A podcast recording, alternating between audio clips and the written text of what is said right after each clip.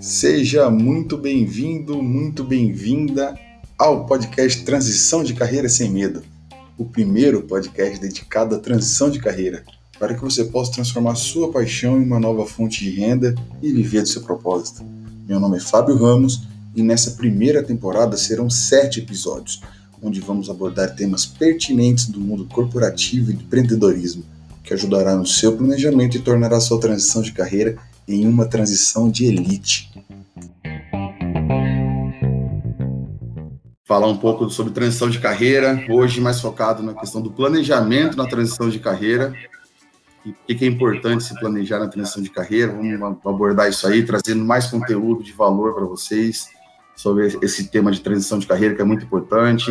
Todo mundo passa por isso num ponto da, da sua carreira. Enfim, hoje estamos aqui com um grande amigo, o Eduardo Vicente. Obrigado pelo convite. É, acho que uma coisa que eu aprendi muito cedo aí no empreendedorismo é, é, se ajudar, né? Ajudar os outros. Então, acho que se uma pessoa for impactada aí por esse por esse vídeo ou, ou pela sua mentoria aí e conseguir fazer uma mudança difícil, uma mudança difícil de carreira, né? É, já vai ter valido a pena. Acho que empreendedores têm que se ajudar sempre, né? Conta um pouquinho, cara. Acho que é importante o pessoal saber um pouco aí, só para entender brevemente um pouco da, da, sua história, da sua trajetória. É, mais uma vez, para quem não sabe também, eu já participou da, da, das outras lives anteriores aí, mas enfim, eu fiz engenharia elétrica, né? É, telecomunicações e estou aí no 15 anos praticamente, já completando 15 anos nesse mercado corporativo, mais focado na área comercial, mas entender um pouquinho da, da, do Eduardo também, que a gente fez junto, engenharia elétrica. Mas tem um, umas nuances na, na, na, carreira. Fala um pouquinho, pessoal. Ah, legal. É, bom, a gente se conheceu até no primeiro ano de faculdade, né? Ou seja, 20 anos atrás. A idade, né? 21 anos é. atrás. É, mas eu também, como você, também nunca pratiquei engenharia, até vi o Paulinho aí fez Inatel comigo, mas nunca pratiquei a engenharia, né? Quer dizer, você acaba a engenharia, você acaba praticando todo dia, né? Mas uhum. nunca exerci a profissão. Minha última de faculdade em sul de Minas, eu acabei conseguindo entrar no programa de trainees na época, isso em 2000, era, uhum. era dezembro de 2004 e aqueles programas de trainees eram moda, nem sei mais se é moda, mas era moda, muitos candidatos, poucos uhum. e tal. Acabei entrando no programa de trainees da Vivo, em São Paulo. Acabei me mudando para cá, você acabou de me lembrar que faz 15 anos que eu moro em São Paulo, né? 15 anos, peraí, você mora em São Paulo, deixa também a galera saber que você está em São Paulo faz 15 anos. São Paulo, é. Esse processo de início de carreira também, que, que foi no programa de trainee. E, e até é legal você colocar isso, que era muito comum, né? Aí, aquela questão que eu falo, a gente sai, entra na faculdade com 17 anos, né? Pô, não tem maturidade, 17 anos, mas tem que decidir o que quer fazer na sua é. vida. Você entrou, fez ali nesse sistema tradicional, fez faculdade, a gente fez engenharia, cinco anos, integral, etc. Na hora que você sai, você sai cru, você não sabe nada.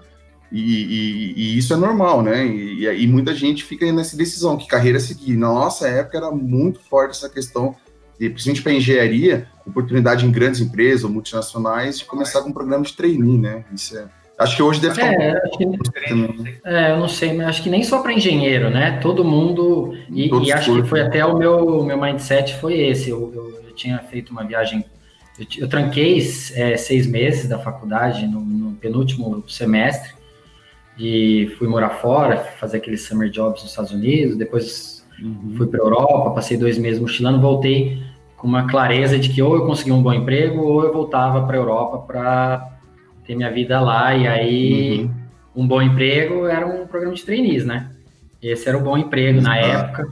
É, e pagava bem, nossa, pagava muito bem. Uhum. Acho que devem pagar bem ainda, como um novo entrante que não sabe nada. Então, foi uma decisão minha, assim, conseguir um emprego novo. Eu me lembro que até isso mais para frente acabou pesando. Eu me lembro que nos primeiros dois anos eu tive momento de me arrepender de ter entrado no programa de trainees, porque talvez se eu estivesse na Europa eu estaria mais feliz.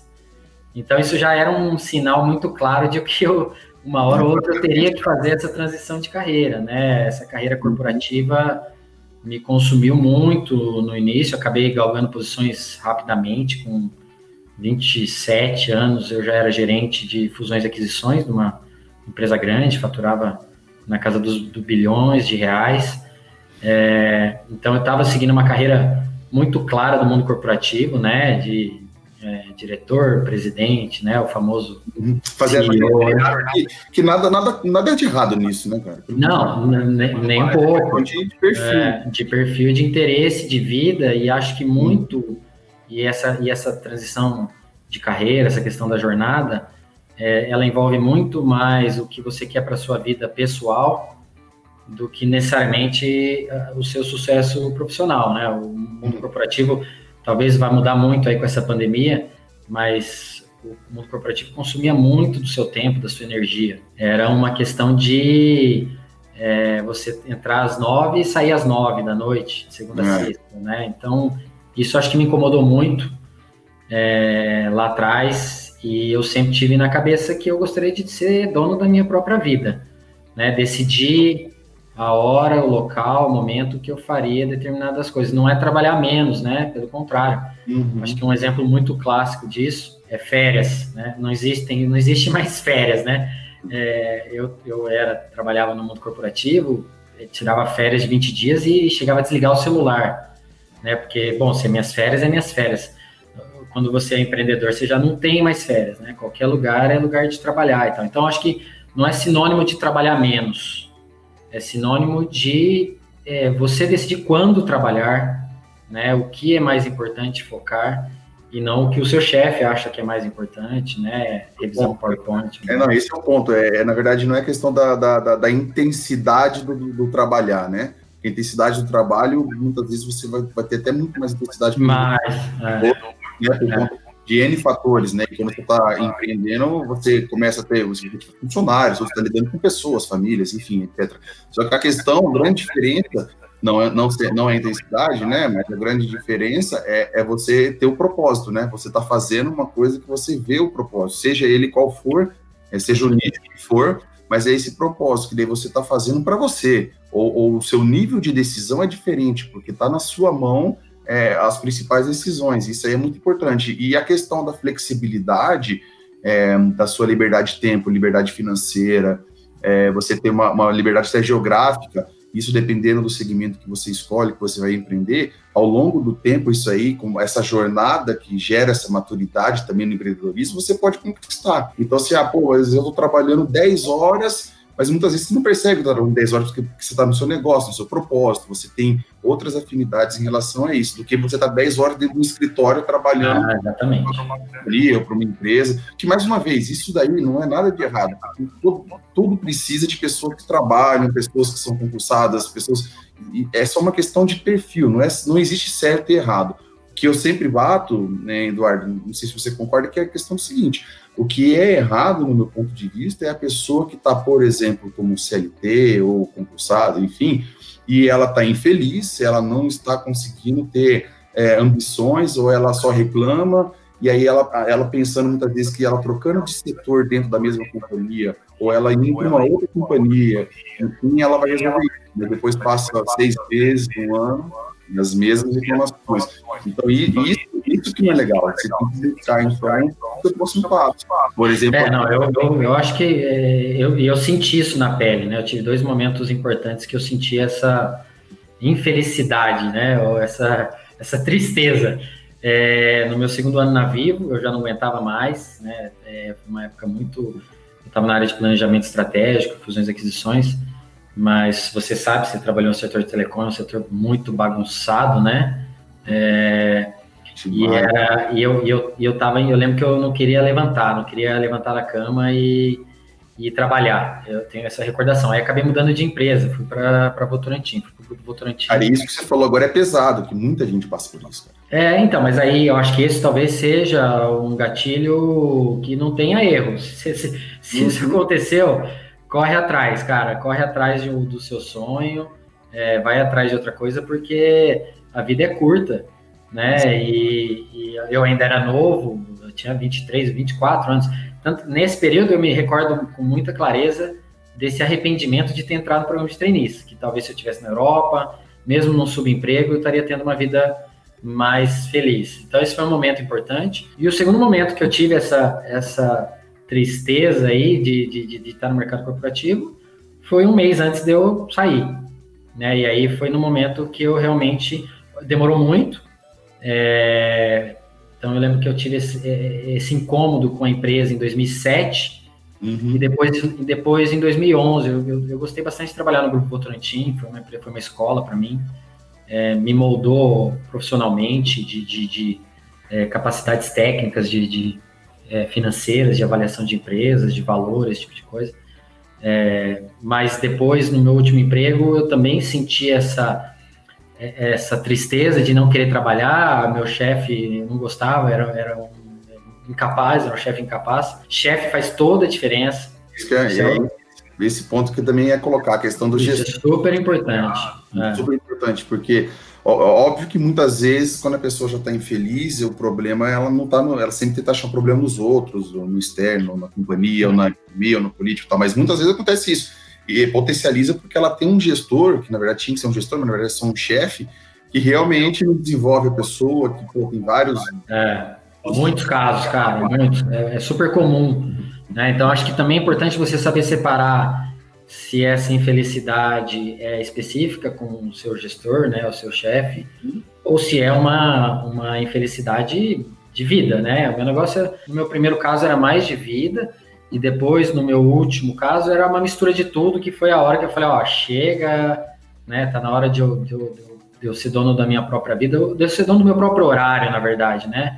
Esse negócio de ter todo dia, se eu tinha um dentista, eu ficava meio com vergonha de pedir para sair, uns negócios meio surreais que acontecem no mercado corporativo. Então, isso tudo incomodou, mas eu acho que esse gatilho é super importante, estar infeliz é, tendo essa clareza que não é um, algo pontual, seu chefe ou seu colega, é, se não é um caso assim, eu acho que é o caso de você realmente se planejar e correr atrás do, do seu sonho. Né? Então, meu caso era muito claro, consumo de tempo excessivo meu, né? E a minha preocupação de que quando eu tivesse vida, tivesse família, eu não teria tempo, né?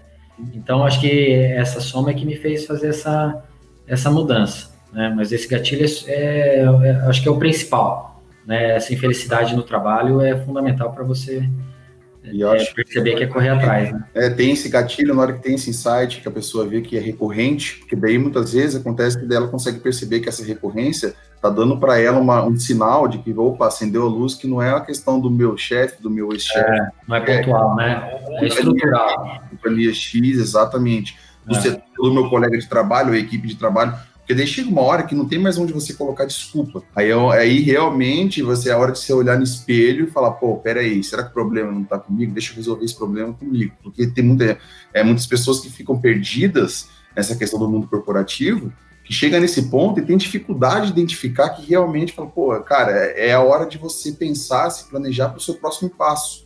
Né? Só que daí é, ela é clareza, na verdade, nem o que, que eu vou fazer. Ela tem algumas aptidões, algumas paixões de fazer, e aí começa a vir várias crenças dizendo, pô, não, sair para se arriscar de empreender nisso não vai dar dinheiro, por exemplo. Você nunca vai conseguir ganhar o que você ganha. Falando, por exemplo, tem de pessoas que têm uma certa estabilidade, né? Então, vai, vem, aparecem várias crenças, né? então, mas eu acho que tem esse ponto aí que você comentou, né, Fábio? A, a questão do custo de oportunidade né? Em que momento que você se encontra na sua carreira corporativa e que as decisões ficam mais difíceis, né? Eu já estava num momento que estava complicada, foi complicada a minha decisão porque eu ganhava muito bem, né? Então, com 28 anos eu ganhava, ganhava mais ou menos o que eu ganho hoje, né? Ganhava é, para aquela época, imagina, né? Inflação desse período todo, eu ganhava muito bem. Eu tinha essa estabilidade, eu tinha segurança de que eu era um profissional é, que tinha mercado, meu currículo tinha mercado, tanto que eu eu até guardei, eu tenho essa, é, é, esse convite da, da meu último, fiz entrevista, porque daí foi aquela questão, né? É comigo ou é com a empresa? Eu sabia que tinha questão da empresa, procure, fui para o mercado, questão de 20, 30 dias, chegou uma proposta para mim para ganhar mais, uma empresa muito grande, era BP, a British Petroleum, é, na área de gasolina de aviação, era um projeto bem bacana, eu ia ganhar bem, um escritório menor, mas a hora que eu na entrevista final, que o cara até me aceitou, eu acabei não aceitando a empresa. É, porque eu até falei, ah, como que é a parte de, de, de aprovação de, um, de uma expansão, né? O cara falou, ah, é super bacana, você conversa com o cara na Índia, depois conversa com o cara no Reino Unido. Aí eu falei, cara, isso não é bacana, velho, quero executar, meu irmão. Eu não quero ficar é, conversando com com o Siddhartha e com o Paul é, sobre evaluation, entendeu? O cara não sabe nada do aeroporto de Guarulhos aqui para eu falar com ele, entendeu? Então, essa burocracia que acabou também sendo um fator é, preponderante, né? Na área que eu trabalhava, mais ainda, né? Fusões e aquisições, você tem que lidar muito com frustração, porque você avalia mil empresas e compra uma. Né? Então, é muito. E são avaliações que você vai na raiz, né, cara? Porque são, você está falando de, de aquisições, de fusões de milhões, até de bilhões. É, é, com certeza. Então, é muito. É, e é, a carga de, de, de, de, responsabilidade nesse sentido é muito grande, né, cara? E consome muito isso. Consome né? muito. E depois o seu o CEO da empresa fala: não, não vou apresentar a proposta. Fala, cara, faz é. quatro meses que eu estou trabalhando nisso, faz todo sentido. Tem um racional estratégico aí super interessante. O cara Óbvio, né? Depois que você é dono de empresa, você acaba sabendo também, né?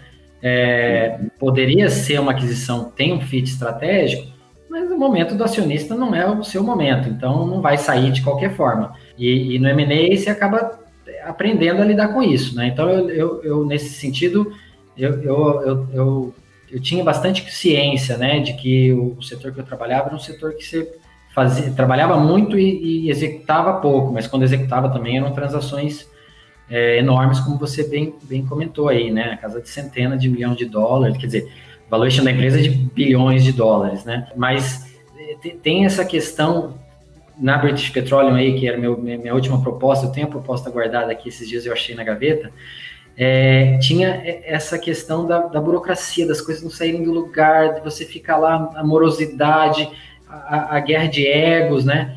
Eu não estou é. querendo queimar né, o mundo corporativo aqui, claro, como você comentou, né? É escolhas, né? De cada um, mas eu acho que tem. É, e aí você tem que saber, é, essa palavra também de propósito é uma palavra bem é, é, piegas aí nesses últimos tempos, mas é, é um fato, né? É, para sua empresa também, né? Se você vai empreender, né? O que, que é o propósito da sua empresa? O que, que você quer. Exatamente isso. Tem que ter essa, esse propósito ideal, essa missão. Óbvio que você vai adaptando ao longo da jornada, mas se você não tiver é, claro ali, nítido, qual é o seu objetivo, o seu, como pode ser autônomo, começar uma empresa só você, porque você vai outra é outra outra outro paradigma que existe porque muitas pessoas acham que vai começar mas já tem que começar já grande já começar enfim uh, investimentos absurdos e ter uma estrutura absurda. Não, cara, você pode começar só você, dentro da sua casa, dependendo do que você vai fazer. E você pra... até deve começar assim, né, cara? Mas, é, não, mas assim, só tem um na vida, né? Não vamos... é, não, não, é, exato, mas assim, eu digo a questão do objetivo, porque assim, se a pessoa não tem claro esse primeiro objetivo, essa meta dela, pô, aí ela pode atirar, ela vai atirar para qualquer lado, né? qualquer caminho Sim. vai servir. Então, achei legal a gente colocar o ponto do planejamento, né? Porque uhum. mesmo chegando nessa, nessa, nessa etapa que você chegou, que você contou agora no final, de pô, cara, não dá, não vai, realmente eu não vou passar por mais uma fase numa grande empresa e passar por todos os. Vou fingir que eu vou resolver um problema, né? Então, assim, aí como é que. Óbvio, vamos, vamos falar do ponto da parte que é que todo mundo pega bastante nesse, nesse, primeira, nesse primeiro passo, que é a questão financeira, né? Seja o, o receio, o medo de você, ah, vou ganhar o que eu ganho aqui, não vou ganhar, vou investir, não vou acho que é importante colocar é, o quão, quão crucial é a pessoa, por independente do, do, cargo que ela tem hoje, e ela vai fazer essa transição, pode ser o nicho que for que ela vai também fazer a transição, pode ser ela começando sozinha, pode ser ela dependendo, já tendo que ter alguns funcionários, mas tem que ter um colchão ali, né? Tem que ter um, um, um, uma parte financeira que ela consiga se manter pelo menos aí por. É óbvio que isso aí varia de pessoa para pessoa. Foi até uma pergunta que veio no Instagram de tarde aí que eu respondi, que a questão é que não existe uma, um, uma fórmula ali, uma receita de bolo, né? Ah, você faz isso, isso, isso, é, guarda isso, isso dinheiro, que você está tranquilo, você pode fazer a transição de carreira, que você não vai ter nenhum, nenhum problema. Não, não é uma receita. Cada um tem seu estilo de vida, suas despesas, os seus anseios, né? O seu objetivo. Mas é legal a gente colocar a importância que tem a questão de você se preparar minimamente tirando a parte do planejamento, o que você quer, o seu objetivo, você ter essa clareza, você saber quais são os próximos passos, mas a parte de você se preparar é, financeiramente para você falar, pô, então legal, agora a partir de amanhã eu vou estar em carreira solo, vou colocar o meu projeto em, em, em andamento. Eu preciso aqui, se tudo der errado, se demorar mais do que eu, do que eu tenho é, expectativa de, de começar a ter retorno, eu consigo ficar seis meses e me sustentar. Para algumas pessoas isso aí, é, isso aí é ok. Para outras que têm um, um, valor muito mais alto de segurança do que um, um, valor de desafio, porque as pessoas têm que saber que todo mundo tem valores. Tem pessoas que têm muito mais valores de segurança que jamais vai empreender. E nada de errado com isso. Tem valor, tem pessoas que têm valores de desafio muito, muito alto, que daí para ela ficar estagnado, ficar no mesmo lugar é, é insuportável. Ela vai estar sempre se, se, se desafiando. Então, é questão não é certo e errado, é questão só de perfil. Então é legal você colocar, é, a gente colocar essa questão de pode ser seis meses, pode ser um ano, mas você tem que ter um planejamento financeiro. Foi, foi, foi basicamente também o que você fez essa transição. Você não foi do nada, né? Você não jogou tudo para cima e saiu correndo. É, então, até eu, o assunto é bem, bem propício, na verdade, né? Por, por alguns motivos. O primeiro é que, é, como eu trabalhava com fusões e aquisições antes, é, eu aprendi que o que você planeja ou que você modela, vai fazer um modelo de valuation sobre quanto vale uma empresa, você nunca acerta. É, aí você fica questionando, para que, que você faz esse trabalho, né? Mas ele... Tanto, né? Você tem que... É, não, e, e, acho que mais do que isso, que eu digo sempre, eu até estou ajudando uns amigos aí num, num projeto é, de compra de uma participação, e eu falo muito isso, o valuation, eu acho que ele, é, é, ele te ajuda a identificar quais são as alavancas de valor e te ajuda, é, no momento que você sai da rota que você projetou, é, é conseguir identificar com rapidez aonde você errou, porque o modelo você consegue identificar que, puta, se eu baixar o preço aqui, o valor sobe, né, ou, desce e tal. Então, é, e eu acho que isso cabe para a vida também, ou para essa, principalmente para essa decisão de, de mudança de carreira. É, eu não planejei muito assim, aonde eu chegaria, ou na verdade, é, é, o planejamento é, é todo furado. Eu acho que assim, do, do negócio, como eu disse, né, ninguém Mark Zuckerberg tem um só, né? O cara que vai abrir da garagem e em três anos está fazendo um IPO, isso não existe. Né? Eu acho que daí entra muito a necessidade do quê? Primeiro, eu concordo 100% com você, eu acho que isso foi fundamental para mim também. Ter um colchão, né? ter X meses de botão do fudeu. Né? Uhum. Se ligar esse botão, quantos meses eu ainda consigo é, sobreviver aí, mantendo minha vida? Óbvio que outra coisa super importante aí que entra no planejamento é você rever suas contas, suas despesas, minhas despesas pré-empreendedor eram muito maiores, né? Porque eu também trabalhava muito na empresa e ganhava bem. Eu achava que eu podia gastar no restaurante, é, é, pagar preços que hoje você sabe que são exorbitantes para um prato e tal. Só que você gastava, né? Você, você ganhava, você gastava. Então, tem esse planejamento de custos né, da, da, da família, eu acho que isso é fundamental né, conseguir ter um, uma estrutura de custo familiar baixa por um período é, importante, que vai ser esse período de transição. Ter esse colchão, né, esse colchão também para mim foi fundamental, né, é, porque se as coisas derem errado, eu sempre tive essa convicção de que meu, meu currículo tinha mercado, então, eu, puta, se demorar, no pior cenário, seis meses eu consigo um emprego tranquilo, né, então ter esse colchão, e o terceiro ponto é, de fato, aliar as, uh, os drivers, as alavancas de valor do negócio que você pretende abrir, né? Não que o plano vai dar certo, né? Então, quando a gente abriu a Mish Café, qual que era a nossa projeção de abertura de franquias ou de faturamento, né? É, pô, a gente chega em 2019 faturando aí um pouco mais de 11 milhões, né? E pensar que quando a gente começou isso em 2012 para 13, é, era uma, uma empresa, né? Uma loja aqui faturava 1 milhão e 200, se não me engano, né? E a gente passou de uma Rousseff, né? Passamos períodos complicadíssimos de, de recessão e crescer isso tudo.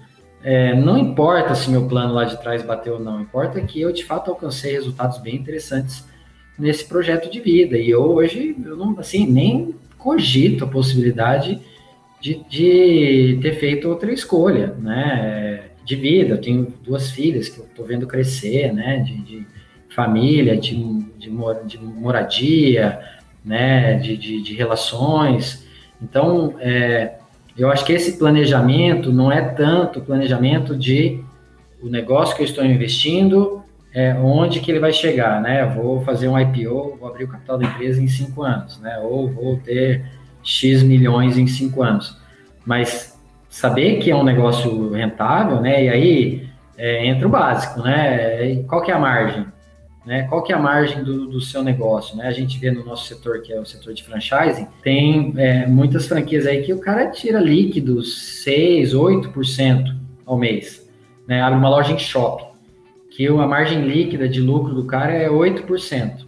Aí você olha o, shopping cobra 5%, 6%.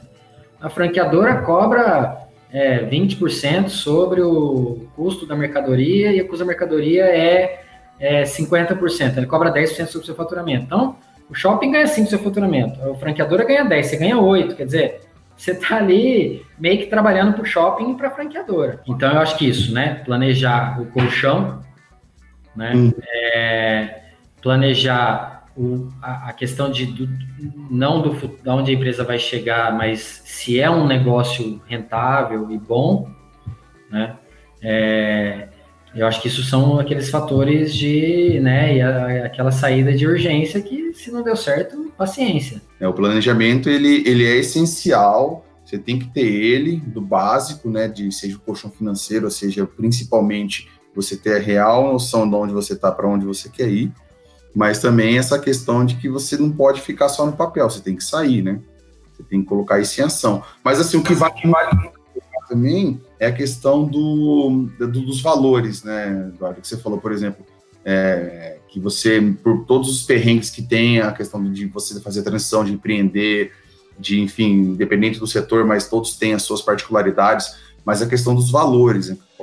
mais uma vez eu coloco aqui, porque assim, você colocar assim, cara, o que eu tenho hoje da gestão do meu tempo, você, né, a gestão do, é, do meu tempo, da minha gestão de decisão estratégica da empresa, que é que eu faço parte ou que é minha, a gestão, a questão que eu posso passar com a minha família, no seu caso com as duas filhas, uh, que tá que, que muita, muita dessa, dessas decisões tá nas passa pra, por você, passa pela sua mão como empreendedor, como dono do seu negócio, é, você poder fazer essa, essa decisão, sendo que se você tivesse hoje é, olhando é, para trás na mesma situação no mercado corporativo, é, muito desses valores que para você tem um peso muito grande e que para muita gente tem um peso muito grande, que, que é que quando toma essa decisão de transição leva muito conta isso. Se você olhar para trás tivesse o mercado corporativo, seria pô, totalmente. Você não consegue se ver hoje né, nesse mercado, que mais uma vez, não tem nada de errado isso, é só uma questão de perfil e de escolhas. É, no seu caso, você fez essa escolha de transição, por todas as dificuldades que tem e que você passou, mas você tem certeza de que você fez a decisão correta, né? É, tem uma questão também que eu acho super legal do, do, do empreender, que é sua equipe, seus colaboradores, né? É, hoje, por exemplo, no nosso caso, são 77 funcionários, né? até quando veio a crise, é, isso te deixa numa situação complicada, né? Você sabe que as pessoas dependem do trabalho, dependem do sucesso da sua empresa. Né? No momento de crise aguda como essa, é um momento de dificuldade. Você fica pensando, pô, eu sei que o cara depende lá de, de, de, de, de que o negócio dê certo, né? Mas isso, na maioria dos casos, tirando uma situação extrema como esse caso que a gente está vivendo agora, é muito prazeroso você saber que você está conseguindo proporcionar emprego, desenvolvimento para para profissionais que é, poderiam estar em outro lugar fazendo a mesma coisa, né? Ou num, num, numa mesmice, né? Alguma coisa nesse sentido. Então, eu acho que isso também é algo que o mundo corporativo não te proporciona, né? É, vem, vem de brinde, vamos dizer assim, né? E a hora que você vê, pô, tem mais gente, é, a rede Amish Café empregando mais gente, são mais profissionais é, que dependem do sucesso do seu negócio mas que também é, é, são fundamentais para o sucesso do seu negócio. Né? Sem as pessoas, o seu negócio não anda. É, então, eu acho que esse talvez seja um dos valores que, que você menos considera no momento da decisão, mas no momento que o seu negócio dá certo, é bem prazeroso. É uma, é um, é uma situação bem bacana de você saber que, que tem muita gente que, que, que, é o motivo do sucesso do seu negócio e que depende do sucesso do seu negócio também para ter as escolhas pessoais de vida, né, de, de, de, carreira e também as pessoais de vida, né, acho que isso é, é, é, algo bem, bem bacana e que eu não esperava, né. Eu acho, acho bacana colocar também é, esse ponto da transição, é, porque assim, tem, tem muita gente que tem, que tem um medo mais uma vez, o medo ele é inerente do ser humano, é um instinto, todo mundo tem. Tem que ter, ele faz parte, você tem que saber lidar com ele e usar ele a seu favor. Aí a pessoa tem esse medo ou essa crença de que, pô, mas eu vou deixar para trás tudo que eu construí na minha carreira até hoje, independentemente da, da, da, carreira, né? Mas tudo que eu construí na minha carreira até hoje eu vou deixar para trás para me lançar, me arriscar é, num, novo, num novo mercado, para empreender só que daí aquela questão, ela já passou, ela já está vendo que todas as infelicidades, todos os anseios, as dores que ela está sentindo, é, é, é, isso, não é problema da empresa, do chefe, do mercado, do segmento, é dela mesmo. Beleza, ela identificou, mas aí vem essa barreira muito grande. Pô, mas eu vou deixar tudo para trás, eu tenho um salário tal, tal, tal, tal. Não, ela não vai deixar para trás tudo, né? É, é, é, importante colocar assim, porque é, independentemente do, do setor que você está empreendendo ou da sua paixão que você quer colocar em prática, você quer trabalhar com o que você gosta e você quer ser remunerado pela, pela paixão que você tem, é, é tudo que você aprendeu, que você é, levou ao longo da sua carreira, é, seja ela corporativa, numa empresa familiar, enfim, ela continua com você. Todo o conhecimento, toda a competência que você adquiriu, você não vai deixar de ter ela só porque você está mudando, fazendo uma transição de carreira. Você vai continuar com ela e você vai continuar ao longo da sua vida. E o importante também que é, é, você, não é porque você deu o próximo passo, empreendeu, e você está tendo sucesso nesse seu empreendimento, que você vai deixar de adquirir novas habilidades, novos conhecimentos que você precisa para crescer, enfim, para continuar. É uma evolução constante, e tudo que você é, aprendeu, que você teve no, no, na sua carreira corporativa, por exemplo, ela, ela, ela não deixou de existir, pelo contrário, ela está te impulsionando também, você colocando em prática todo esse conhecimento, né? Com você aconteceu muito isso, né? É, é aconteceu, cara, mas eu acho que isso entra também numa questão aí, volta para a questão dos valores, né? Eu acho que o mundo corporativo te oferece algumas coisas, é, uma questão de status, né? De poder, é, que você, quando você é empreendedor, você fica mais humilde nesse sentido. Quando você é da empresa, a empresa não é sua e tal, mas eu me recordo que, pô, os grupos salariais, o próximo grupo salarial você tem direito ao carro, é, a gasolina, e, e, as pessoas acabam entrando nesse mundo corporativo né, nessa, nessa onda de que isso é importante para você. Uhum. Você crescer no seu grupo salarial, e aí você ter o direito ao carro, e ter direito a uma sala só sua, e, e acho que se isso entra na conta da pessoa que está querendo tomar essa decisão, é, eu acho que daí é uma questão mais profunda da pessoa realmente gostar do mundo corporativo e do que ele oferece. Né? Uhum. É, agora, se, se são as outras, por exemplo, a questão da estabilidade, da segurança, isso é você vai passar por isso, né? Eu passei por isso, né? Como eu comentei, eu tinha um salário super bom para a época, né? Muito bom. É, e é, e foi uma escolha muito difícil, uma escolha muito difícil largar tudo isso por uma insegurança total de não ganhar nada. Eu tenho, por exemplo, a gente recebe lá na, na franquia da Mish Café, chega interessado e fala: Ah, é, tô interessado, achei legal aí a franquia de vocês e eu preciso ganhar 10 mil por mês. é, eu falo, tchau, velho. Vai abrir a Cacau Show perto da Páscoa, ganha 10 mil por mês e, e depois fecha, cara, porque... É, é, cara, é muito, muito, legal você falar isso, porque o que, que acontece? A pessoa, é, ela tá com essa, com essa indecisão, que, que a palavra é essa, é indecisão, né? Ela não tem a, a total é, clareza e nitidez dessa transição. Ela, a primeira coisa que ela vai querer fazer, ela vai fazer essa transição, aí ela procura, seja uma franquia, né? Que é um modelo muito sólido, né? Um modelo pô, que já tem é, o sucesso que a pessoa que não tá pegar um modelado, né? Já está pronto o modelo, você aplicar. Óbvio, você tem que ter as suas competências, os skills para você poder é, fazer isso. Tanto é que não é, você acabou de dar um exemplo que não é qualquer um que pode chegar. Ah, quanto que é uma franquia da Mystic Café? Ah, é X, está aqui o cheque, agora eu sou um franqueado. Não, não existe isso. Tem que passar por uma pré-seleção, porque isso é muito importante. Mas assim, o ponto que você colocou agora é que a pessoa fala, não, vou empreender. Ela fala assim, não, vou empreender uma franquia. Eu, o primeiro ponto, o objetivo dela é eu quero ganhar 10 mil reais. É o dinheiro, cara. É, não, mas é que assim, hoje eu ganho 10 mil. E para eu tomar essa decisão, eu preciso ganhar 10 mil, cara. Não, entendeu? Exato, eu sei que é? você precisa, eu preciso também, mas não tem milagre. Né? Todo mundo precisa ganhar 10 mil por mês. É, mas é, é, a pessoa se, é, entra naquela de querer é, eu quero fazer uma coisa diferente, mas ter aquele resultado lá que eu tinha da, da estabilidade, da segurança. E, esses são os grandes trade-offs de você é, fazer uma mudança de carreira de, de, desse nível estrutural, né? Não mudar de emprego ou não mudar de setor, né? Mas mudar de, estruturalmente de, de carreira. É, uma, das, uma das premissas fundamentais é a insegurança que você vai ter, né? A incerteza do, do negócio. Acho que daí entra que você comentou sobre o modelo de franchising, né? É uma indústria reconhecidamente que tem um, um, um sistema já testado e de sucesso.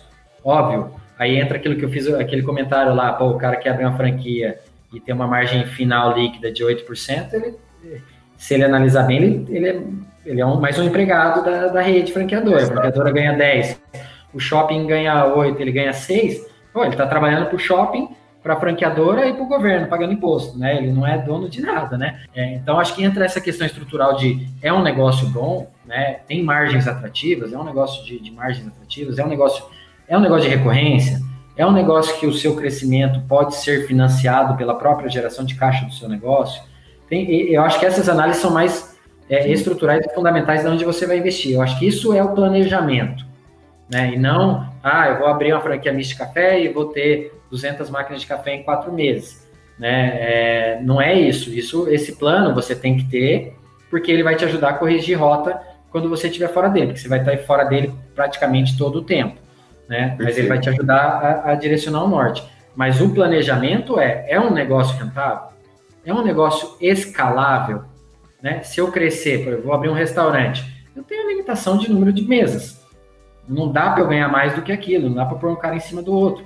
Né? Então você tem alguns negócios que têm limitações e você consegue calcular com clareza até onde aquilo vai chegar. Ah, não, daí eu vou abrir mais um restaurante, tudo bem? É o CAPEX, o investimento é tudo, né? Um negócio novo, você já tem todo o skill, já tem todo o know-how, né? Mas, mas é um novo, quer dizer, não é um negócio que dá tanta escala. Então, eu acho que a questão do planejamento entra no modelo de negócio, e aí as minhas dicas são aquelas dicas básicas, né? Margens altas, escalável, né? É é, é, é, recorrência, eu acho que isso tudo uhum. puta, é, é um negócio, diversificação de receita, eu acho que esses são pontos importantes para você analisar quando você está entrando no negócio.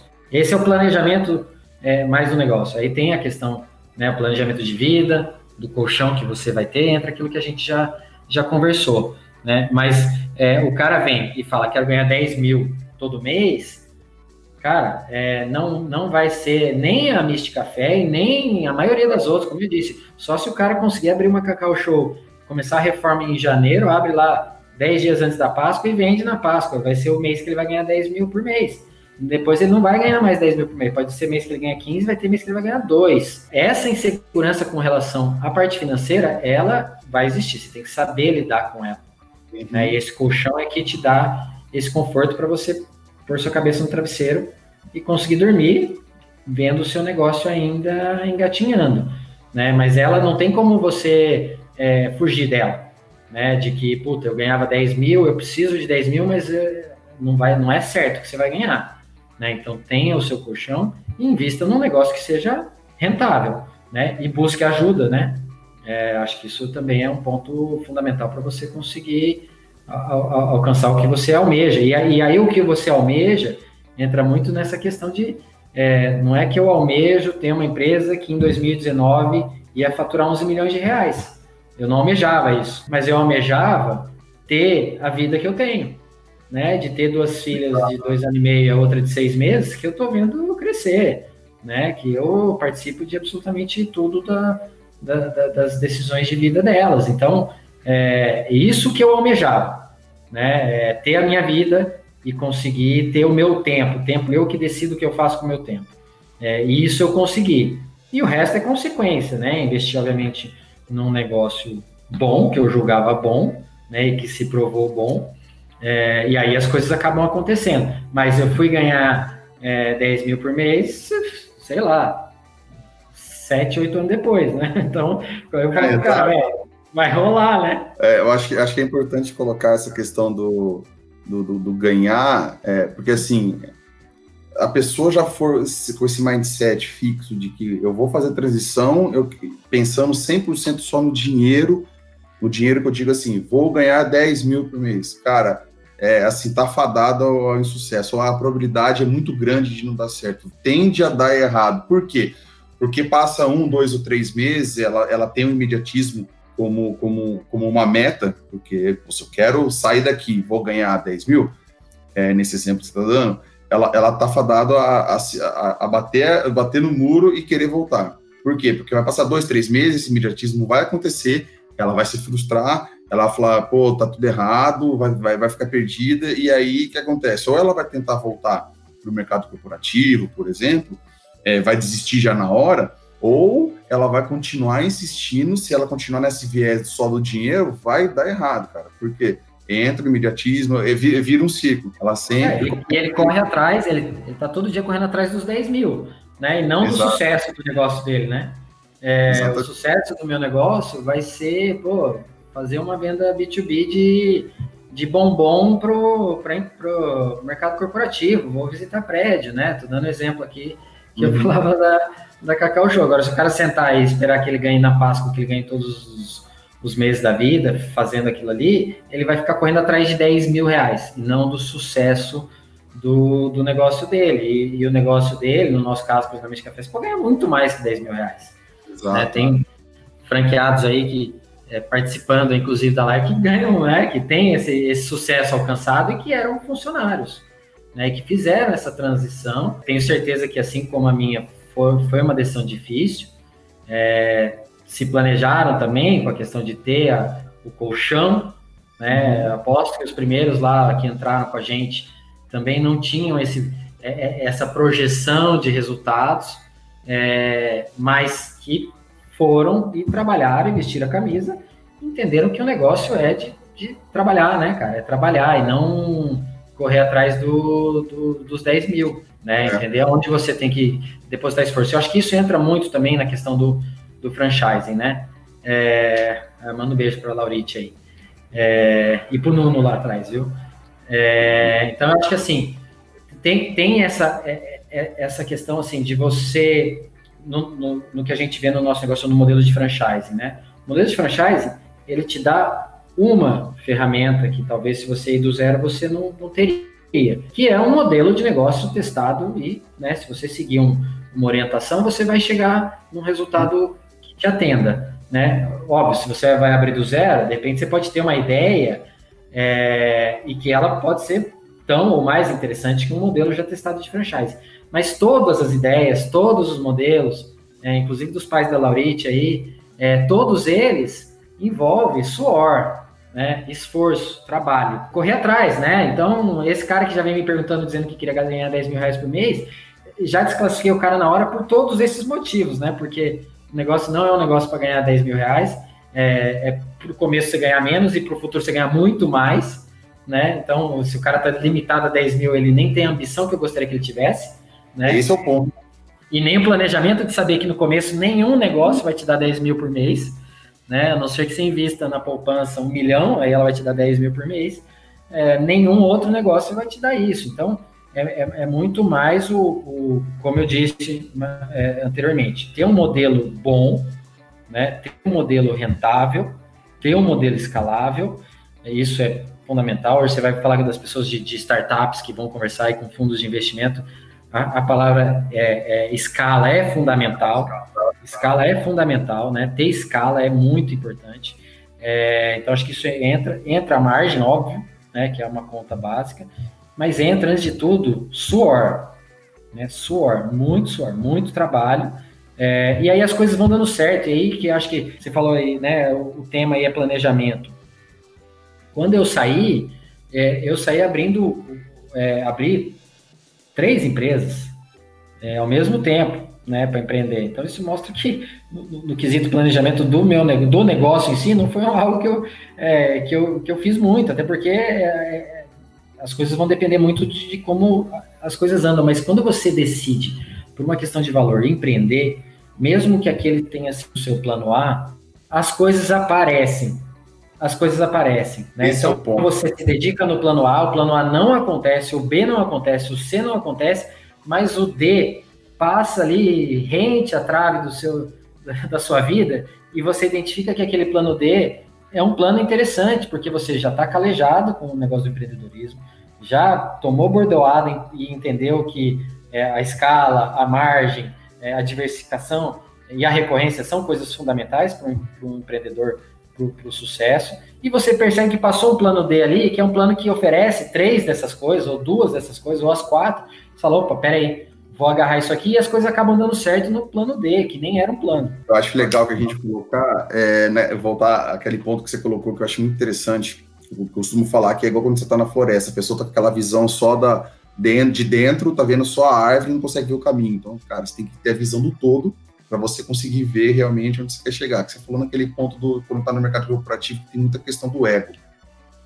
A pessoa ela tem um salário X, ou ela está pensando na, na, promoção, no próximo é, grupo salarial, no benefício X, Y, Z. E, e, quando ela, ela, ela, ela, ela chegou num ponto que ela se decide, ah, pô, então eu vou empreender, vou, vou fazer a transição de carreira.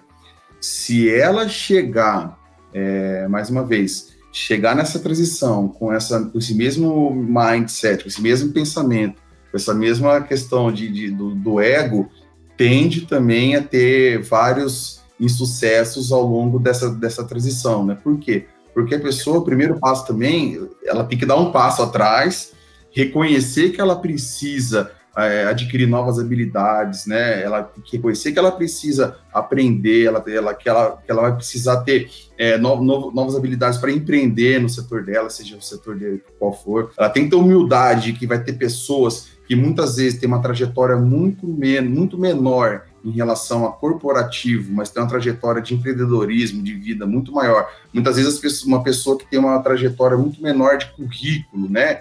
De, dessa questão de, de, diploma, seja faculdade, MBAs, só que tem uma, uma trajetória, uma jornada é, com resultados consistentes em, em relação a empreender, ela entender que essas pessoas têm muito a ensinar para ela e ela ter humildade de, de reconhecer isso para poder trilhar, porque essa questão do, do, do, ego da pessoa que sai, que muitas vezes sai do mercado corporativo com algum status ou enfim, alguns benefícios, e vai empreender achando que sabe já tudo, ou que seja essa questão do salário já chegar querendo ganhar tanto, ou o negócio dela tem que, no, em seis meses, tem que dar o retorno para ela de X. Cara, não é bem assim, né? Então, é, o mundo. Não, e vai ter dificuldade com esse ego, até, de, de algo que é fundamental para o sucesso do seu negócio de empreender, é contratar pessoas. Né? Funcionário que vai trabalhar e falar, puto, o cara acha que é o o CFO do Citibank Latinoamérica, entendeu? E fala, meu, no fundo, velho, é dia a dia, o importante é você vender, entendeu? O importante é você saber os seus custos, né? No Brasil, é, aprendi com sócios meus aqui de, de é, é, logo do começo que, cara, uma coisa super complexa de você saber no Brasil e que você tem que saber é o seu custo, né? O custo do seu produto, porque, puta, põe o ICM, a ST, o default, meu, a rabiola da parafuseta. É, até estava numa conversa hoje que a gente está tratando de, um, de, uma possibilidade de, é, de franquia nos Estados Unidos e, e, conversando com o cara lá é, que mora lá e, e, aí falando justamente disso com ele. Fala, cara, é, o brasileiro acaba não sendo um, um, um, um cidadão que busca o mercado internacional Primeiro que, obviamente, são 200 milhões de brasileiros, tem um mercado doméstico grande. Segundo que o cara perde tanto tempo com, com, com despesa acessória, né, com, com, burocracia, que o cara acaba é, é, não tendo tempo ou não tendo foco para isso. Né? Então, se a pessoa chega no mercado, num setor de empreender, de contratar pessoas que vão trabalhar com você, achando que ele é o CFO do, é, da, da, empresa X, é, primeiro ele não vai conseguir montar uma boa equipe, né? não vai conseguir ouvir essa equipe, né? Hoje, por exemplo, a gente tem planos aqui para a Misti Café. Pô, vamos fazer um projeto é, para explorar um canal e não sei o quê. Olha, o plano é esse, mas quem vai decidir se isso vai dar certo ou não é o vendedor lá na ponta. É dele que a gente tem que saber se o negócio está tendo aderência ou não.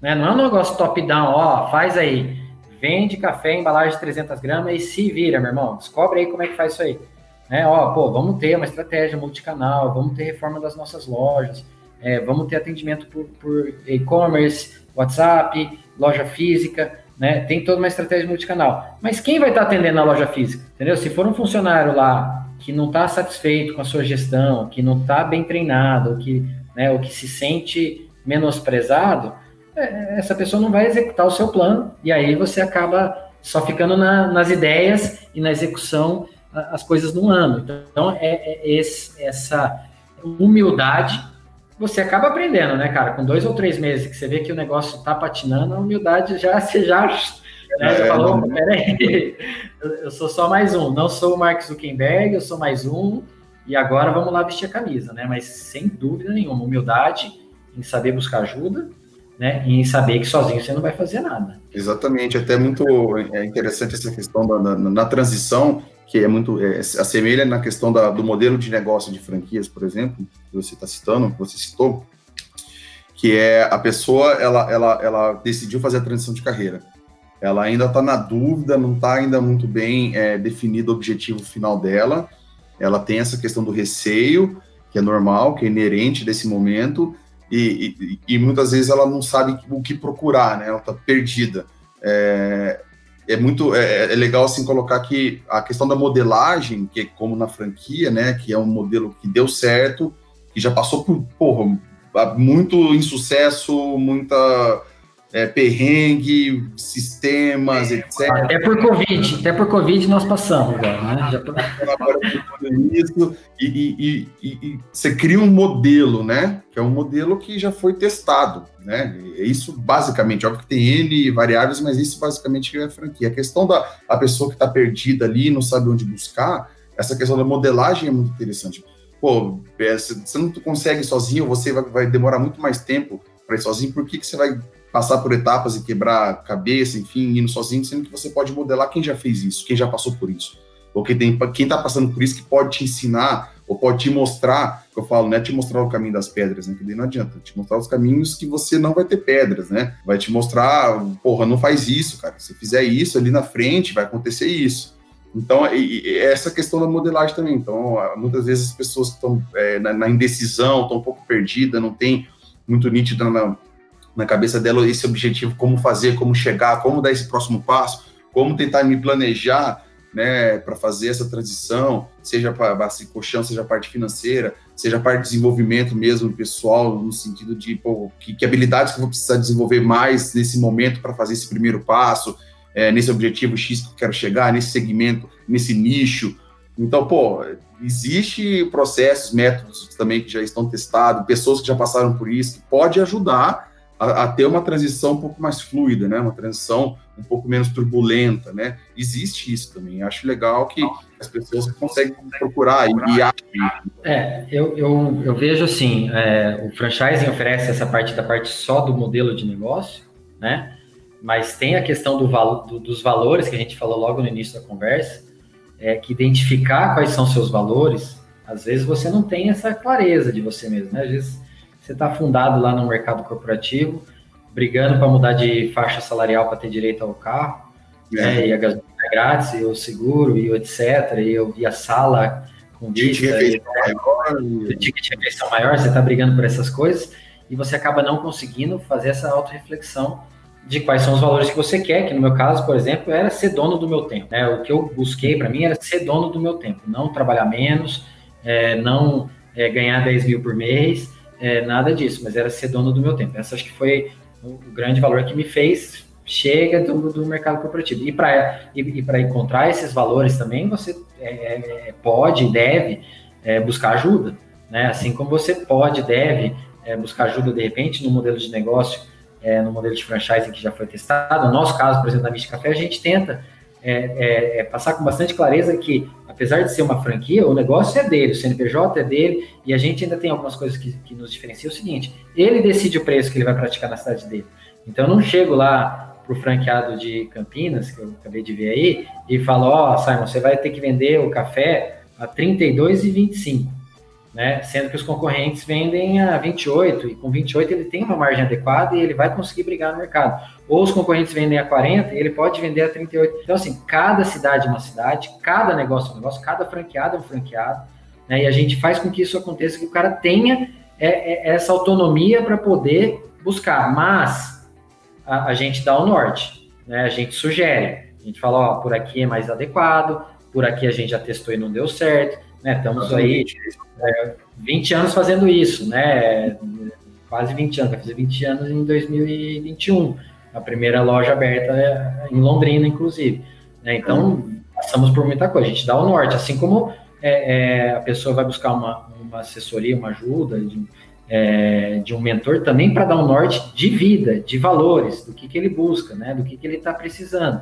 Então, acho que na, nas várias frentes, é, a pessoa, se ela não tem essa clareza, acho que ela tem que realmente correr atrás de, de, de, ajuda, né? Esse ponto aí é, é, legal da, da, modelagem, né? Porque tanto no, na questão do, da transição de carreira, é, dessa indecisão, procurar ajuda para você, primeiro a pessoa ter essa clareza de quais são os valores, o que, que realmente eu estou procurando, qual que é a minha é segurança, é, é liberdade de tempo, é ter uma liberdade financeira, liberdade geográfica, enfim, ou também a pessoa que está, que tá, ela já tem essa veia empreendedora, ela tem um colchão financeiro que ela vai investir, ela quer diversificar o negócio dela e ela procurar onde ela vai, o que, que ela pode empreender. A questão da franquia é isso, né? Que você colocou muito bem. Exatamente. Pô, é, vai te entregar um, um, processo exatamente. Se você fizer isso, Exato. você vai alcançar isso. Exatamente. Né? Consegue o fornecedor ter... é esse, o produto é esse, a margem adequada é essa, o público-alvo é esse.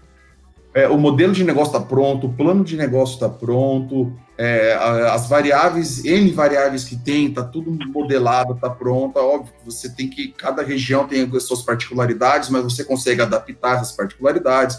E a partir do momento que você seguiu esse método, seguir esse processo, a, a, o, a probabilidade da, da, da jornada ser você ter, você ter sucesso na sua jornada é muito grande, né? Na questão da transição de carreira também. A pessoa ela conseguir, é, seja uma mentoria, seja um processo que pode uma pessoa que ela possa ajudar ela a ter primeiro é, onde eu estou, a questão dos meus valores, a questão de onde eu quero chegar. Estou feliz, ter... né? Estou feliz. O que, que, eu realmente estou buscando é, tende a ter a probabilidade de sucesso dela fazer essa transição de uma maneira, como eu falei, mais fluida, de uma maneira menos traumática, é muito grande.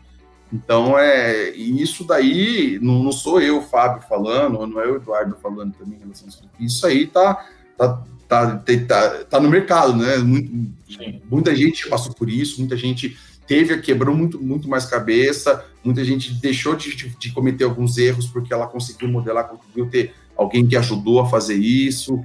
É, você falou franqueados seus que participaram ali pelo Instagram, provavelmente também não deve estar entrando aqui no, no YouTube e no Facebook é, cons conseguiram também ter essa questão da, da, modelagem da franquia, colocar em prática. Ah, tá, estamos falando que, que você seguir nesse processo, seja na transição de carreira ou seja na questão da franquia, você não vai ter problema, você vai ter o seu dia tranquilo, você vai trabalhar muito menos e o dinheiro vai pingar todo mês na conta garantido. É claro que não. Mais uma vez, você colocou e eu coloco aqui, não é uma questão de intensidade de trabalho, porque muitas vezes a intensidade do seu trabalho vai ser, em relação ao tempo, as 24 horas, seja, vai ser muito maior. Mas a, o prazer de você estar tá fazendo aquilo para você, para o seu negócio, você ter é, verdadeiramente a gestão do tempo na sua mão, obviamente tem que saber usar ela, mas tendo na sua mão, vai te dar um benefício no final do dia muito maior do que se trabalhar do, das 8 às 6 da tarde no emprego que você estava infeliz pra caramba. É, não, eu, eu, eu tenho exemplo aí, eu tava no sítio, né, e decidi ir pro sítio na sexta-feira, no fim do dia, e aí no sábado eu trabalhei. E segunda eu trabalhei bem menos. Né? Quer dizer, você, você perde um pouco o que é sábado, o que é domingo, o que é segunda, o que, que são o horário de entrar, o horário de saída. Você não tem mais isso. E era isso que eu estava querendo quando eu busquei. Eu consegui. Hoje eu me sinto é, é, é, realizado justamente por causa disso, né? A vida é minha, né? Eu, eu só eu aviso o André lá, André, tô no sítio, a internet que é uma merda. Tipo, não, não tem ninguém, não tem um chefe para ficar pedindo. Só que eu trabalho no sábado. E aí não trabalho numa segunda. E, e tudo bem isso, tudo cara. Bem, exato. Ele está com a sua família, esse exemplo está dando com a sua Não, família.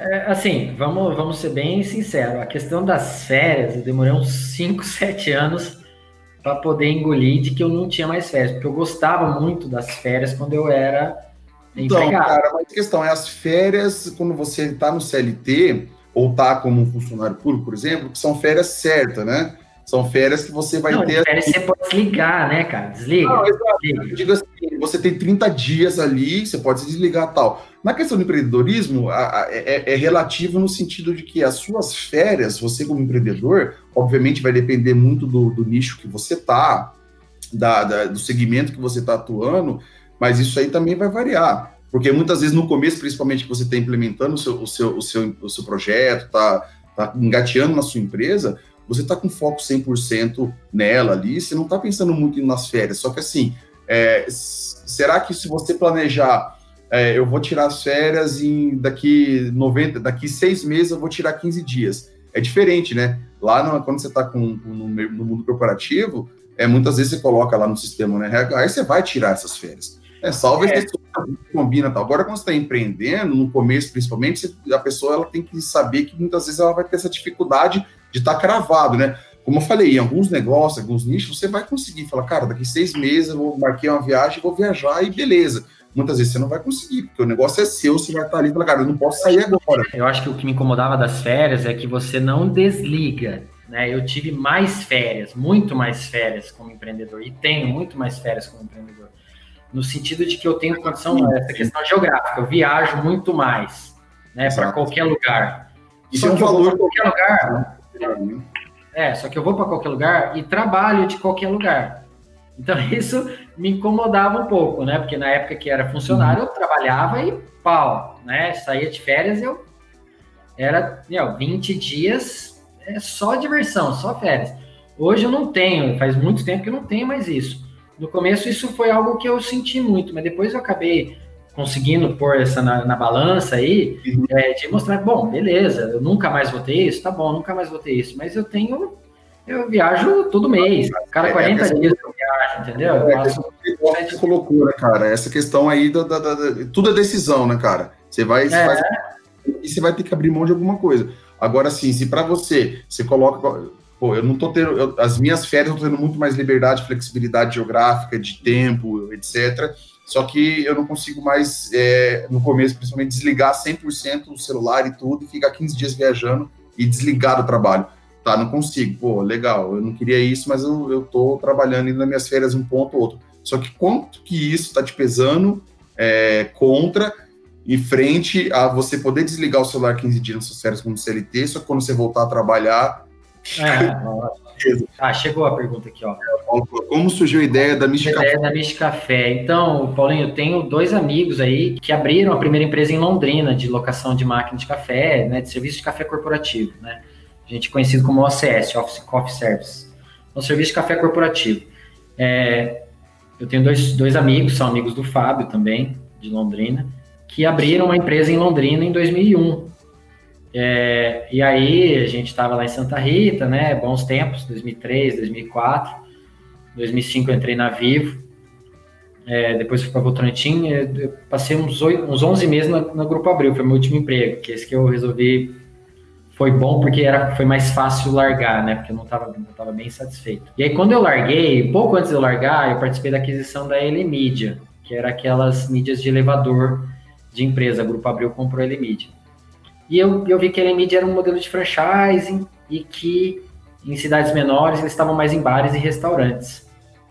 E aí eu falei, meu, quem em Londrina tá mais em bar e restaurante? Eu pensei no, nos meus ex-amigos, que agora são sócios, né? Se vira sócio, já não é mais amigo, né? Tô brincando. É, uma coisa que a gente não falou, mas que eu indico muito é ter sócios que você tenha liberdade para falar a verdade. Acho que isso é um ponto fundamental. Exatamente. É, são bons amigos e, e a verdade rola solta. É, eu falei com um deles, falei, cara, tem a Elemid aqui, eles é, vão para o modelo de franquia, será que faz sentido? A gente fez algumas contas e não fechou a conta, falando, não, não faz sentido. E aí ele falou para mim, falou, cara, eu tô querendo expandir o meu negócio, será que o meu negócio não cabe fazer um modelo de franquia? Eu falei, ah, cara, vamos ver. Como eu tinha acabado de participar da questão da Elemid, a gente tinha contratado... Tava na feia, né? Você fez estudo, né, cara? A questão de franchising tava quente para mim, né? E a questão de valuation é o que eu fiz a minha vida corporativa inteira. Então, eu fiz a parte de avaliação, dava dinheiro para franqueado, dava dinheiro para franqueadora. E aí eu falei, não, então vamos lá, faz sentido. Eu até conversei com essa mesma consultoria que, a, que o grupo abriu, contratou. É, eu cheguei lá batendo na porta na humildade, falou, oh, eu sou empreendedor, né? Não dá para pagar o que abriu pagou. Mas sei lá, vocês acham que fazem, faz sentido? A mulher foi super camarada, fez, cara, metade do preço que faz para um grupo grande, assim. E a gente resolveu bancar. Então a gente começou, isso foi um negócio legal também, Paulinho, na Mística Café, a gente começou bem estruturado de manual de franqueado, de contratos de franquia, de circular de oferta de franquia. É, essa parte documental, é, que normalmente o cara começa, puta, vamos franquear, não, vende uma franquia, como é que vende? Não, a gente. Está desenhado o processo certinho. É, né, a gente deixou bem desenhado essa parte de do, da como é que funcionaria. A gente não fabrica nossos produtos, nossos produtos são fabricados por terceiros. Então, uma central de pedidos, o franqueado pede para central de pedidos, né, para a gente ter esse controle da qualidade dos volumes, etc. Então a gente desenhou isso logo no início, acho que isso foi super importante. E aí a gente começou, vamos aí, né, é, aqueles que eles chamam de FFF, né, Family Friends, é, que são os três Fs lá que é, como que você levanta dinheiro quando você não ainda é pequeno, né? Mas também quando você abre uma franquia, você vende para amigo, vende para familiar e tal, e isso que foi é, acontecendo. Então, veio essa união minha de, de até querer empreender e falar para ele, ele falou, pô, eu nem sabia que você queria empreender, porque você está em empresa grande, é gerente, de M&A, não sei o quê, mas eu quero expandir meu negócio tal. Eu falei, meu, vamos fazer franquia disso aí, vamos correr atrás e tal. Eu acho que é legal aí, isso. deu certo. A questão da, aquela questão do é, você, você ir sozinho, é, você, você consegue, né? Você pode, pode, pode chegar é, pode, pode alcançar. Agora, você indo, indo com alguém, ou tendo um, um auxílio, falando na, na, questão da transição de carreira, né? Você, como a gente falou, modelar, conseguir ter alguém que possa te mostrar o caminho e tal, você, você vai chegar de uma maneira é, é, com, com, menos transtorno e pode chegar de uma maneira mais rápida, né? Porque se você quiser treinar sozinho, cara, não há nada de errado. Você vai trilhar sozinho, você, você vai alcançar também. Só que você vai. Não, às vezes você pode até alcançar mais rápido. Você pode acertar uma, num feeling e, e mas aí é, mas... questão matemática aí, todo mundo que é engenheiro aí, é estatística, a probabilidade é muito menor. Muito. Exatamente. A probabilidade é muito menor de você dar, acertar na vez isso aí. A probabilidade é. que vai, tende a levar mais tempo e tende a, a passar por muito mais é, dificuldades e obstáculos, né? Em relação também no empreendedorismo que você falou agora, esse exemplo da Michi é, com, com, os nossos amigos em comum, né? Que, que vocês criaram a, a franquia, é, é justamente isso também, né? você juntar a sua expertise que você tinha do mercado, você tinha acabado de, estava na veia essa questão do valuation, a veia a questão de aquisição, enfim, e eles já desde 2001 com um modelo de negócio que estava bem enraizado, bem consolidado e, e querendo expandir, né? Então é, é legal. Não, e, e, olha que legal, né? Os dois, o André e o Daniel, foram muito no feeling, né? Tiveram o apoio do pai no início, mas foram muito no feeling de, de, uma construção de uma estratégia que hoje é um alicerce da rede Amish Café, que é, por exemplo, qual que seria o nome da empresa? É, é um nome mais voltado para o café ou é um nome mais voltado para a máquina? Né? Então a gente vê, por exemplo, Talk Take, Brás Vending, é, é, Mix Machine, esses eram os nossos é. concorrentes, todos com um nome mais do, da máquina, né, do equipamento e o André e o Daniel sempre tiveram muito mais essa questão do produto, da qualidade, né? Então, e a gente quando criou, criou eh, um nome voltado para o café, para o produto café, né? E hoje é isso que nos diferencia, porque máquina é a mesma, né? Uma GAD, uma máquina italiana, ou uma Faema, né? Uma Timbri, a máquina é a mesma. A questão é o seu serviço, a sua marca e a, e a qualidade dos seus produtos. Né? Então, eles foram nessa parte mais feeling, construindo algo que hoje é o alicerce de tudo isso que a gente senta em cima, discute, conversa, brainstorming, etc, etc, etc. É, isso acaba acontecendo é, naturalmente algo que eles lá atrás decidiram por feeling. Né? Então, hum. o feeling hoje, e a gente até estava conversando com os nossos franqueados aí de uma das nossas praças que está analisando a compra de um concorrente. É, hoje, essa questão do feeling, e aí se você lê também, é aquele sonho grande, né? O Jorge Paulo Lemos, os caras falam muito de feeling. Esse feeling, ele não é tanto um feeling, né, cara? Você acaba fazendo um, um, um cross-check de matemática, de puta, X reais por máquina, Y reais por. Que aí você, é um feeling, né? Um educated é, guess, mas não é. é um feeling, então, né? não é você pegar o vento aqui e vou na. É, eu acho que é melhor fazer isso, né? É. Mas a questão do sócio, assim como a questão né, de uma mentoria, assim como a questão de um franchising, é ter com quem dividir. Né? E eu tive experiência porque eu abri, como eu disse, três empresas. É, uma eu vendi, uma eu fechei e a outra é a Mish Café. É, a que eu vendi, eu tinha um sócio que era, sim, era muito ruim. É, foi bom depois, porque virou piada, até hoje serve de piada é, dentro de casa e com os meus outros sócios, que a gente saiu, todo mundo vendeu, vendeu para esse sócio que ficou. Mas eu já cheguei a ter, é, ficar com febre domingo à noite, assim, três meses, umas três vezes, e eu falava, meu, febre mesmo, tinha febre.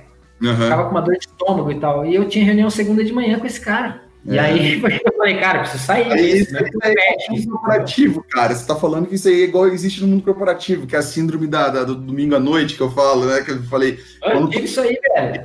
Quando toca aquela musiquinha famosa, aquele programa lá, aí a pessoa fica no desespero, começa a sentir enjoo, raiva, dor. Falo, caramba, por quê? Porque segunda-feira acordar e trabalhar e ver meu chefe, eu fazia o que eu não gosto. Isso acontecia comigo, cara. Essa síndrome, né, cara? Você estava tendo isso daí mesmo empreendendo, né?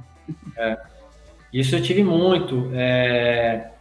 Então, assim, acho que sócio, sócio bom é muito bom, sócio ruim é muito ruim, né? Mas o sócio é, é, é uma alguém com quem você pode compartilhar. É... Esse é um ponto. Né? A questão da mentoria é outro ponto. A questão do franchising, de ter um modelo, de ter uma franqueadora com quem você possa se apoiar, é outro ponto. Né? Então, eu acho que para que passar por isso sozinho, se você tem vários canais nas várias frentes que, que geram dúvidas, que você pode participar e trabalhar com, com as pessoas te ajudando, né? Mas se pudesse colocar um ponto aí nessa transição é, na sua transição, no caso, que, que você fez e que ou você poderia ter feito diferente, ou, na verdade, ter feito, faria a mesma coisa de, um, de uma forma diferente, enfim, o que, que você poderia deixar aí de a galera aí? É, eu acho que assim, talvez se eu tivesse, eu, eu tava meio esgotado, né, então eu tomei uma decisão talvez rápida, é, sem, sem ter tempo para é, ver se alguém poderia me auxiliar com isso, né, né nessa, nessa decisão.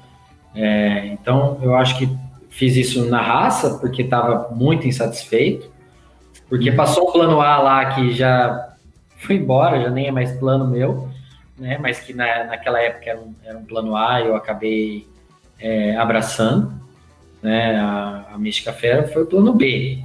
Né? Uhum. Eu ainda tive sorte que o plano B é o plano que, que deu certo, no meu caso, mas é, não, não se é, decepcione se o B também não der certo, nem o C, mas o D vai aparecer a qualquer hora. Mas buscar auxílio, né? Acho que busque auxílio. Se você está em dúvida, né? É, existe essa a, a, mentoria. Se você está em dúvida com relação ao seu negócio ou onde investir, existe um modelo de franchising, né? Com vários modelos de negócio que você pode buscar. É, se você está em dúvida e está sozinho, é, ou você, por exemplo, eu não tenho um perfil muito comercial, né? O André, nosso amigo, tem um super perfil comercial, né? É, então, saber das suas fraquezas. Se você não sabe das suas fraquezas, né, existe pessoas qualificadas, né, mentorias que te ajudam a identificar isso, que podem, inclusive, te auxiliar a encontrar o sócio mais adequado para onde você quer chegar. Né? Então, eu acho que buscar ajuda. E depois que você entra no empreendedorismo, você acaba percebendo que as pessoas se ajudam. É, eu não vejo é, um outro empreendedor como concorrente meu, né, e nem o sucesso dele como algo é, ruim para mim. Né? Uhum. No empreendedorismo existe muita ajuda. Né? Então, uma vez você tomando a decisão, inclusive com concorrente, né? óbvio, tem, vai ter concorrentes e concorrentes e tal, mas é, inclusive com a concorrência vale conversar, né? vale conversar com, com as pessoas que podem te auxiliar. Então, eu acho que eu é, talvez teria feito isso um pouco mais é, estruturado, é, talvez buscado um pouco mais de, de auxílio na numa mentoria para identificar aí onde eu posso, onde eu poderia é, caminhar com mais é, certeza, né? não certeza, né? mas com mais clareza, ou chegar mais rápido nos meus objetivos. É bem esse ponto legal você colocar aí, que é a questão que eu falei, né? Que a gente conversou bastante aqui ao longo dessa uma hora e 19 aí, do pessoal, é, é da questão de, de, de, ter. Você pode, você pode chegar sozinho, né? Mas tende a, a, levar mais tempo e você tende a ter muito mais dificuldade. Ou você pode modelar, porque a questão do modelar não é você imitar, né? A questão do modelar é você pegar o que, que deu certo, adaptar para o seu negócio, para a sua realidade, para os seus valores. E isso você pode ter com uma pessoa que já trilhou isso, está passando por isso, que, que, pode te auxiliar com a mentoria, enfim, e, e, e, te ajudar, né? Pegar na mão, ajudar e passar, fazer essa transição de uma maneira é, muito, muito mais confortável, a gente pode dizer assim. É, eu, eu só queria, assim, é, se alguém que tiver nesse momento é, de carreira e, e, queira aí me escrever também, fica à vontade, tá? Vou deixar meu e-mail aí, eduardo.michicafé.com.br depois deixa na descrição aqui também, certinho os contatos. Tá. É. É, acho que mais do que os que estão assistindo também, mas que, que, que, venham assistir, né? Fiquem à vontade é, para me escrever e, e, óbvio, né? Buscar é, esse auxílio aí que você oferece. É, mas a vida é curta, corra atrás dos sonhos de vida que Senão a vida passa e, e você vai virar viver eternamente e se, né? Esse se não, não vale a pena. Então corra atrás, corra atrás de ajuda e tome as decisões aí bem estruturadas que as coisas vão acontecer. Pô, agradecer demais aí, Eduardo. Pô, Valeu. É, a gente pensa que a gente conseguiu trazer aí nessa live bastante conteúdo de valor é, que possa verdadeiramente ajudar essas pessoas que estão nessa questão de transição de carreira. Valeu, Eduardo. Valeu, cara. Tudo de bom aí, sucesso para nós. Valeu todo mundo que acompanhou. Valeu.